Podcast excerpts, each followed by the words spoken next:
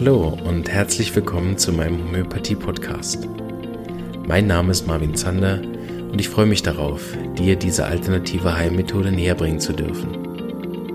Ich werde dir die Hintergründe und Grundlagen leicht verständlich erklären, von meinen Erfahrungen und Erkenntnissen berichten und dir ermöglichen, alle Bereiche dieser ganzheitlich wirkenden Therapie kennenzulernen. Ich freue mich, dass du dabei bist und wünsche dir viele Erkenntnisse bei der heutigen Episode.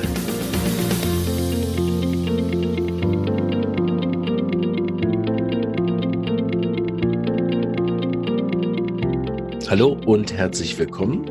Wieder mal eine Folge zu haben zum Thema Otto Brunn, die Vorberichterstattung. Heute habe ich den Josef bei mir, Josef Krass-Pointner. Und ich muss sagen, der ist zum zweiten Mal eigentlich bei mir. Wir haben nämlich schon mal was zusammen aufgenommen, was äh, wirklich eine ganz, ganz tolle Folge war. Leider hat uns die Technik da einen Streich gespielt. Umso mehr freue ich mich, dich heute wieder dabei zu haben. Hallo Josef. Hallo Marvin. Schön, dass ich nochmal kommen darf. Gerne. Ähm, heute lassen wir auch nichts unversucht äh, und haben ein neues Programm zur Aufnahme äh, gewählt. Eigentlich seit, seit es in die Hose gegangen ist bei dir, gibt es ein neues Aufnahmeprogramm und das hat mich bisher noch nicht im Stich gelassen. So erlaube ich das heute auch nicht. Ähm, ja, für die äh, Leute, die dich noch nicht kennen, kannst du dich ein bisschen vorstellen? Wer bist du? Ich bin der Josef Graspointner aus Traunstein, arbeite seit 1990 klassisch homöopathisch oder homöopathisch, komme aus einer aus der Josef Angerer Schule mit 3000 Unterrichtsstunden und habe damals nur das Glück gehabt, dass ich an der Uni mit in die Vorlesungen der Ärzte gehen durfte.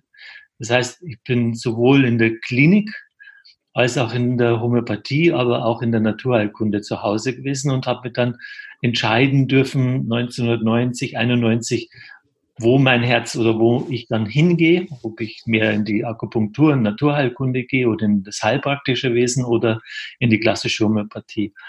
Und aufgrund der Erlebnisse, die ich mit der Homöopathie am eigenen Leib hatte, mit der Einzelmittelhomöopathie und aufgrund der Erlebnisse in Celle mit Vitulkas und eben auch mit den Lehrern Fred Stückrath, Winnie Stückrath, dem ich sehr viel zu verdanken habe, die mich in die Homöopathie eingeführt haben und wo ich dann praktisch das Organon sechsmal gelesen habe und äh, wow.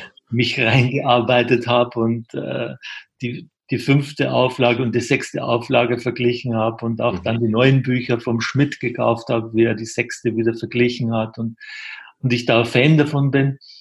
Ja, so bin ich zur Homöopathie gekommen und äh, habe dann einfach auch in der Praxis ganz früh schon mit einem Einzelwirkstoff sehr schöne Erfolge gehabt bei Patienten. Das hat sich sehr schnell rumgesprochen, habe sehr schnell äh, die Praxis voll gehabt und 1996 haben wir schon das Homöopathiehaus zusammen mit der Christa Einsiedler dann gegründet, weil ich schon so viele Patienten und Wartezeiten hatte. Mhm. Und es ist einfach äh, schön zu sehen, dass man mit Homöopathie unterstützen können und auch mit der konventionellen Medizin gut zusammenarbeiten kann. Und wir haben das letzte Mal in unserem Interview, wo du mich interviewt hast, erzählt, wie bin ich zur Krebsbehandlung gekommen und mhm.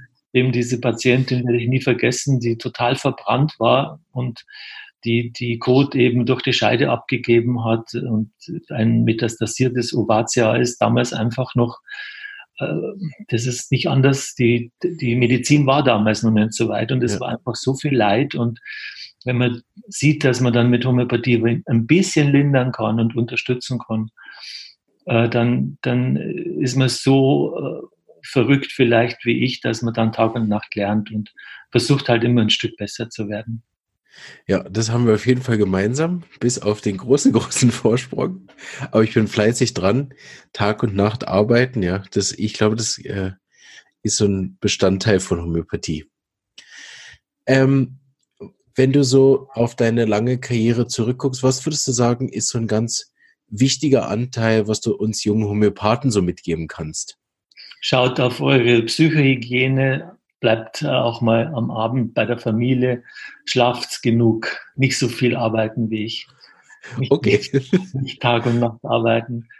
Konsequent die guten Lehrer aufsuchen, nur bei guten Lehrern arbeiten. Ich habe viel Zeit verloren, weil ich alles Mögliche probiert habe und angeschaut habe. Also wirklich schauen, dass man auf einen guten Weg kommt. Und, und schaut euch bei den chronischen multiplen äh, Krankheitsfällen, wo man praktisch äh, verschiedene Krankheitsmuster haben, wo alles durcheinander ist, wo konventionell auch schon viel unterdrückt ist. Schaut euch da die Kopotenzen an, die bringen da viel mehr Ruhe rein.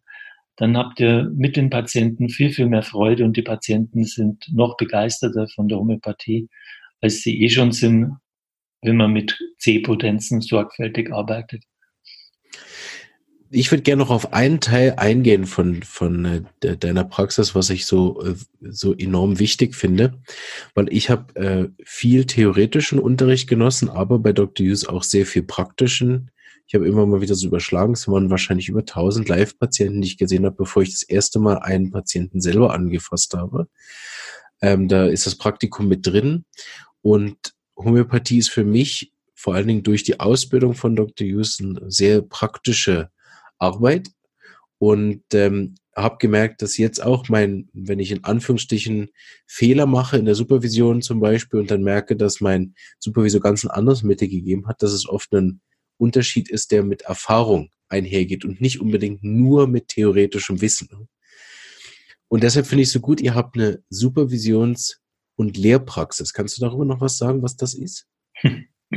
Das ist auch Glück. ja. Die Patienten sind so toll, meine Patienten sind so toll, dass sie es erlauben, dass Kollegen neben mir sitzen dürfen. Es ist ja nicht selbstverständlich, dass man sich dann nicht irgendwie befangen fühlt und dann vielleicht eben nicht die wichtigen Symptome oder das, was einem wirklich beschwert, erzählt.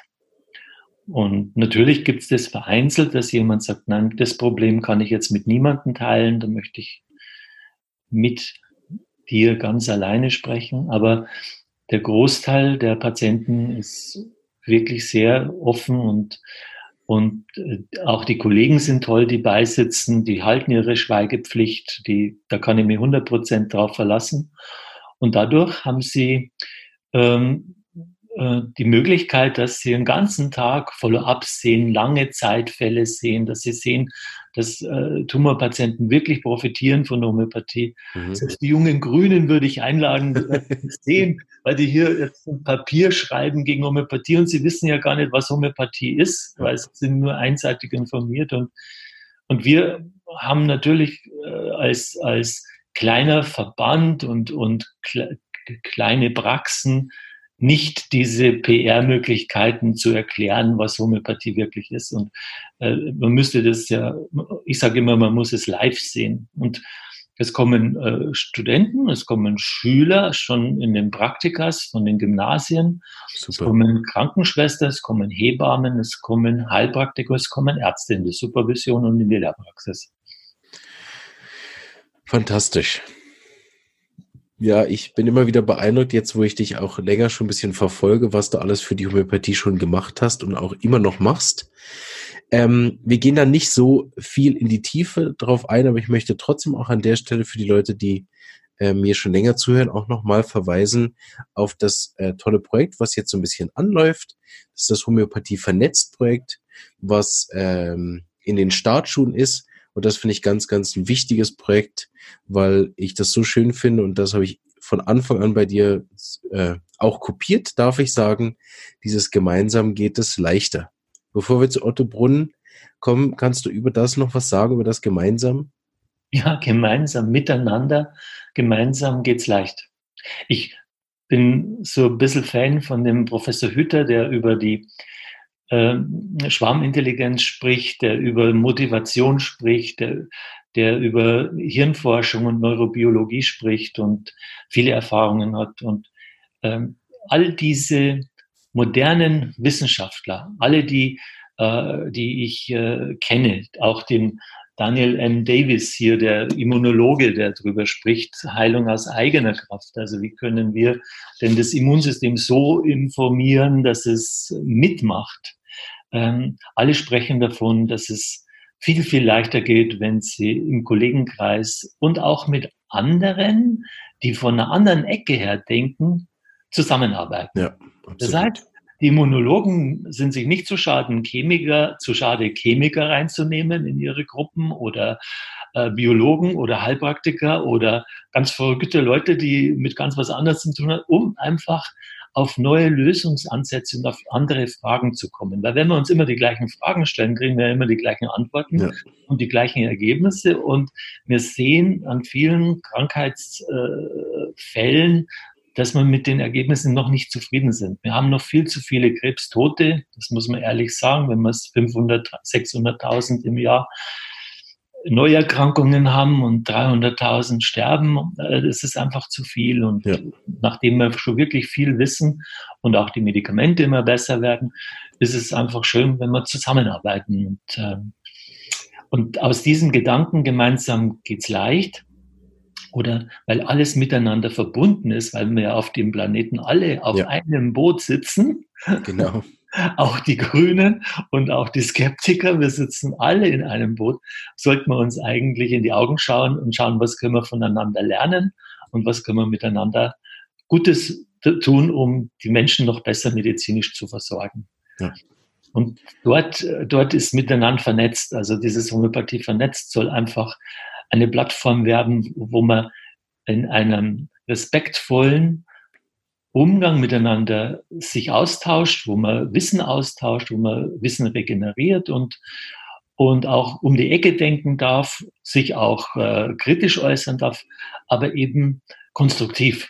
Was ja. können wir daraus besser machen? Ne? Also wenn wir jetzt den Menschen nur Angst machen, äh, wenn sie das nicht machen, dann wird das und das passieren, dann gehen wir neurobiologisch richtig dumm vor. Das ja. sind die Forscher, die Immunologen, die Neurobiologen sagen, um Gottes Willen, die Traumaforscher, die sagen, um Gottes Willen, ihr könnt keinen Impfzwang machen, damit setzt ihr Traumen, damit mhm. bringt ihr Familien auseinander. Ihr, ihr schadet den Menschen, wenn ihr das zwanghaft durchsetzen wollt. Ja. Und äh, moderne Wissenschaftler wissen darum, und wir sollten anfangen, uns gegenseitig zu inspirieren, Gemeinschaften zu bilden, für etwas sein, für eine individuelle Beratung, individuelle Impfberatung, individuelle homöopathische Beratung, individuelle Beratung mit dem Patienten, der geht zum Onkologen und möchte vielleicht homöopathische Behandlung begleitend haben oder Nahrungsergänzung begleitend haben oder was auch immer. Und der Onkologe weiß Bescheid und sagt, okay, schön, dass Sie es mir sagen, es ist gut, dass ich es weiß. Jetzt in der Phase machen wir jetzt erstmal nur die Chemo oder nur die Bestrahlung, damit wir ja nicht stören und reden dann über diese weiteren Settings später. Oder in dem Fall haben wir gute Erfahrungen mit der Einzelmittelhomöopathie, weil die Verbrennungen weniger sind, bei der, bei der Bestrahlung zum Beispiel und so weiter. Und diese ganzen Erfahrungen können halt einfach auf Kongressen, in Arbeitskreisen und so weiter ausgetauscht. Gell? Und das da ist Homöopathie vernetzt. So genau. groß ist das Homöopathie vernetzt. Fantastisch. Mhm. Und da passt der Otto Brunn hervorragend rein, weil genau da findet das ja zum zweiten Mal jetzt statt. Mhm. Ähm, die Leuten, die jetzt äh, noch nicht genau wissen, was da so stattfindet, die vielleicht heute das erste Mal auch zuhören, äh, wegen dir zum Beispiel, kannst du ihnen ein bisschen erzählen, wie, wie das so ist und ähm, was wir da erwarten können und vor allen Dingen natürlich am wichtigsten, warum müssen die dahin? Ja, also Anfahrt ist München. Ganz bequem dann mit der S-Bahn nach Ottobrunn. Ich habe schon ein bisschen in Facebook gelesen, ja, wie komme ich denn dahin? Das ist ja am Arsch der Welt, da im Süden von Deutschland. Es ist nicht weit, es ist nicht am Arsch der Welt, es ist wunderschön dort. Es, äh, damals war ein sehr schönes Wetter, es war ein bisschen kühl damals, aber es war ein schönes Wetter. Und es ist Wolf Ferrari Haus, es gibt super Gastronomie, es ist, sind sehr schöne Räume, es ist eine tolle Bühne, es ist eine super schöne Leinwand, es ist für die Redner eine angenehme Atmosphäre, es ist für die äh, Workshop-Leiter, sind schöne große Workshops-Säle äh, äh, da. Ähm, es sind wunderbare Lokale rundherum, wo man sich dann am Abend einmal zusammensetzen kann. Also summa summarum hat es die Kirsten Hill und der Verlag, der DHK, zurzeit verlegt, äh, die, die Verlagsgruppe hat es wirklich sehr, sehr gut ausgesucht. Ja, und, und dort kann man sich ja wohlfühlen. Mhm.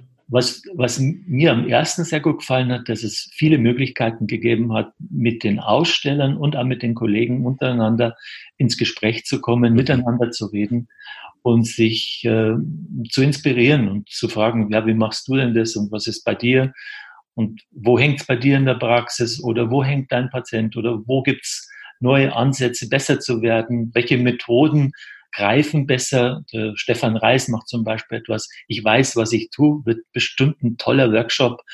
Es ist wichtig, dass ich als, als Fortgeschrittener oder auch als Anfänger oder als alter Hase mir mal bewusst bin, was tue ich, wo stehe ich mit meinen Patienten.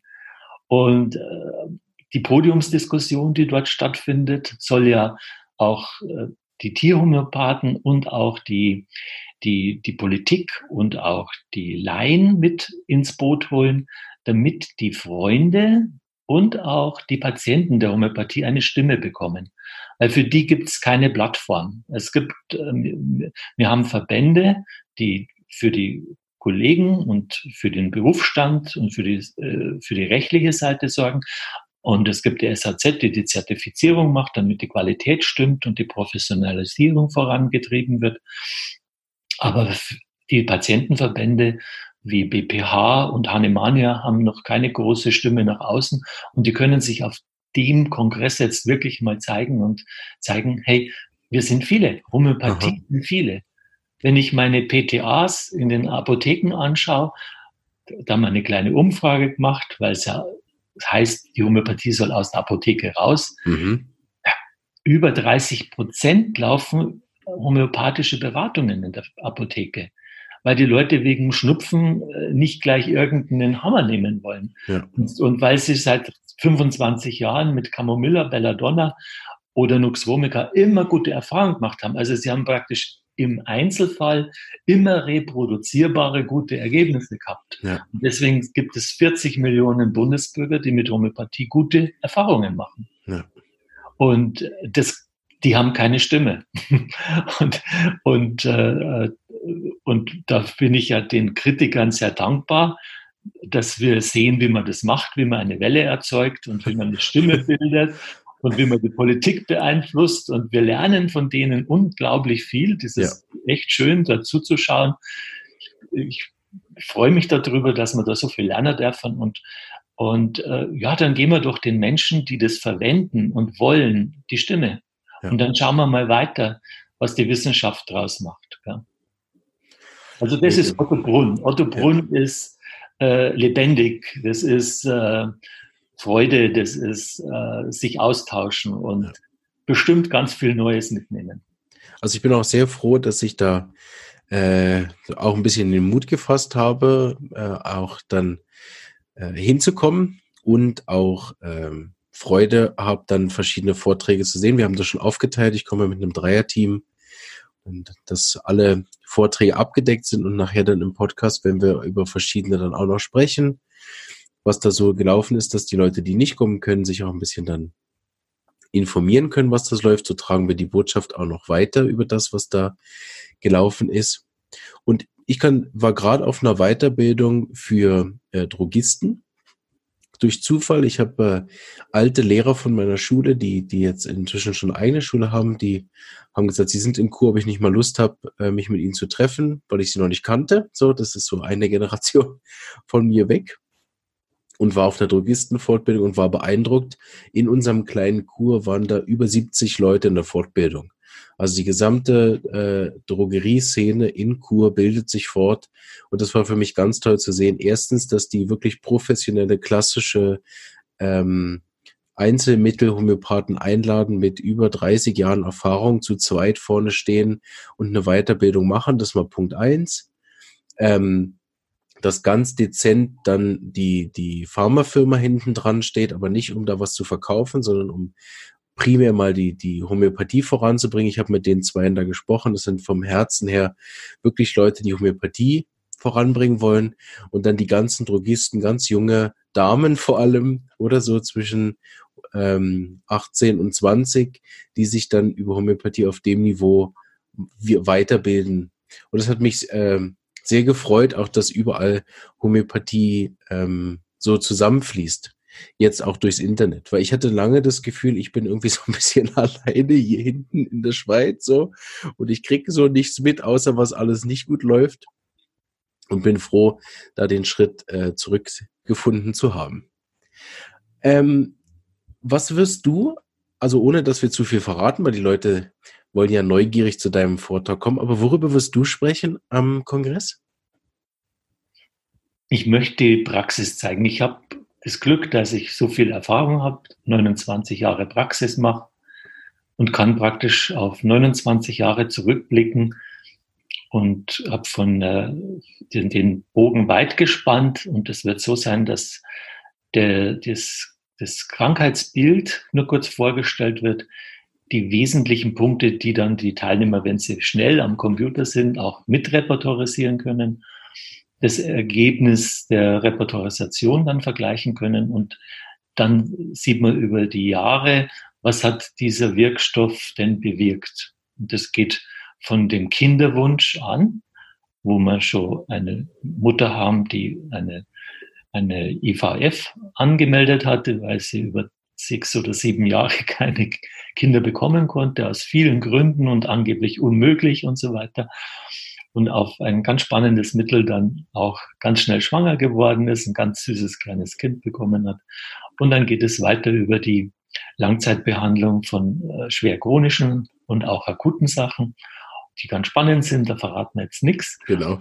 Und, und natürlich auch das Alter, die mhm. Geriatrie. Ich liebe ja diese älteren Menschen, die dann mit einem ganzen Sack mit Medikamenten kommen und sagen, ich kann das nicht mehr nehmen. Ich habe hier ein Problem, ich habe keine Lebensqualität damit. Kann man das nochmal neu aufsetzen? Kann man da nochmal was Neues anstellen? Und die kommen oft mit schlimmen Beschwerden. Also das sind ja. dann so vermischte Dinge. Du genau. weißt ja, ja, dass man Medikamentenprüfungen hat, also die haben die Nebenwirkungen, die sie wieder mit Medikamenten behandeln, Korrekt. die wieder Nebenwirkungen haben, so dass praktisch die ursprüngliche Krankheit nicht behandelt ist, aber noch viele neue Krankheiten durch zu viel Medikamente, die nicht gut eingestellt sind. Und da versuche ich mit den Hausärzten zusammenzuarbeiten und den Fachärzten und wir nehmen halt das, was wirklich notwendig ist, was der Körper nicht mehr selber regulieren kann und da sieht man, wie schön dass schwere Neuralgien, Herzbeschwerden, Schlaflosigkeit und auch Demenz oder, oder Gedächtnisstörungen, diese Dinge erleichtert werden oder auch verbessert werden.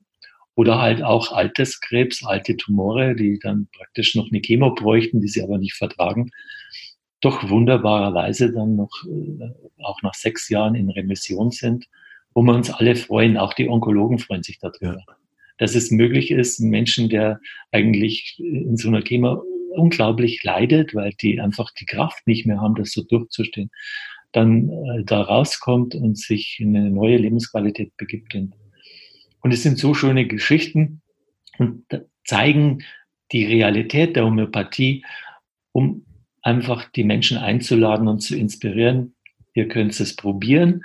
Es muss keiner Homöopathie machen. Die Homöopathen sind keine Missionierenden, nee. die sagen, ihr müsst Homöopathie machen. Also es kommen die Menschen wirklich nur viel, viele kommen auch ganz ungläubig, ja, die kommen, ja. weil sie sagen, ich, ich habe gehört, du hast meinem Freund so gut geholfen. genau. Ja? Äh, ich glaube nicht an die Homöopathie, ich sage dir gleich, ja.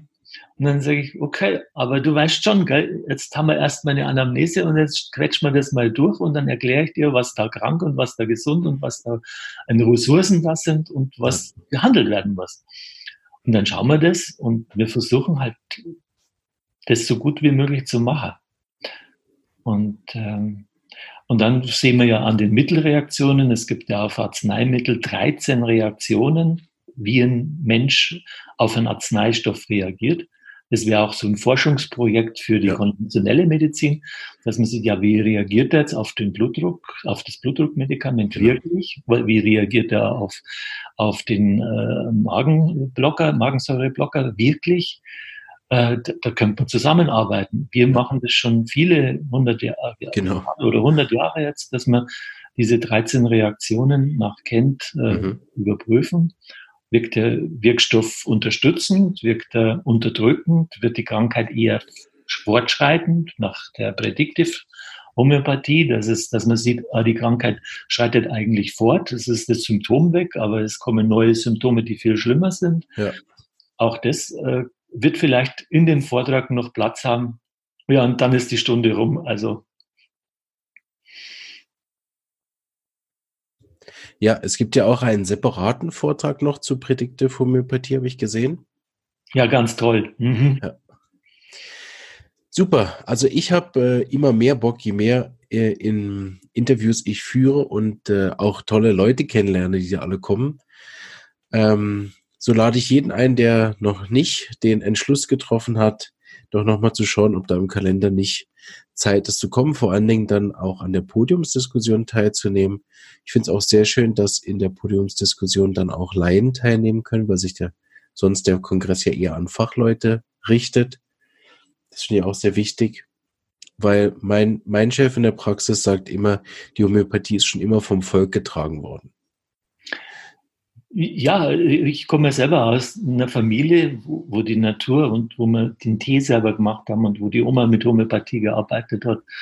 Und dies, dieses Wissen ist ja in der Bevölkerung zu Hause. Also wir haben den homöopathischen Hausarzt, den hat Hering für die Missionare geschrieben. Ja. Und hier im Oberbayern liegt dieses Buch im Stall äh, seit ist jetzt praktisch die dritte Generation und und äh, wir haben ähm, allein diesem Buch schon so viel zu verdanken, weil ja. wir sehen, dass es funktioniert. Genau.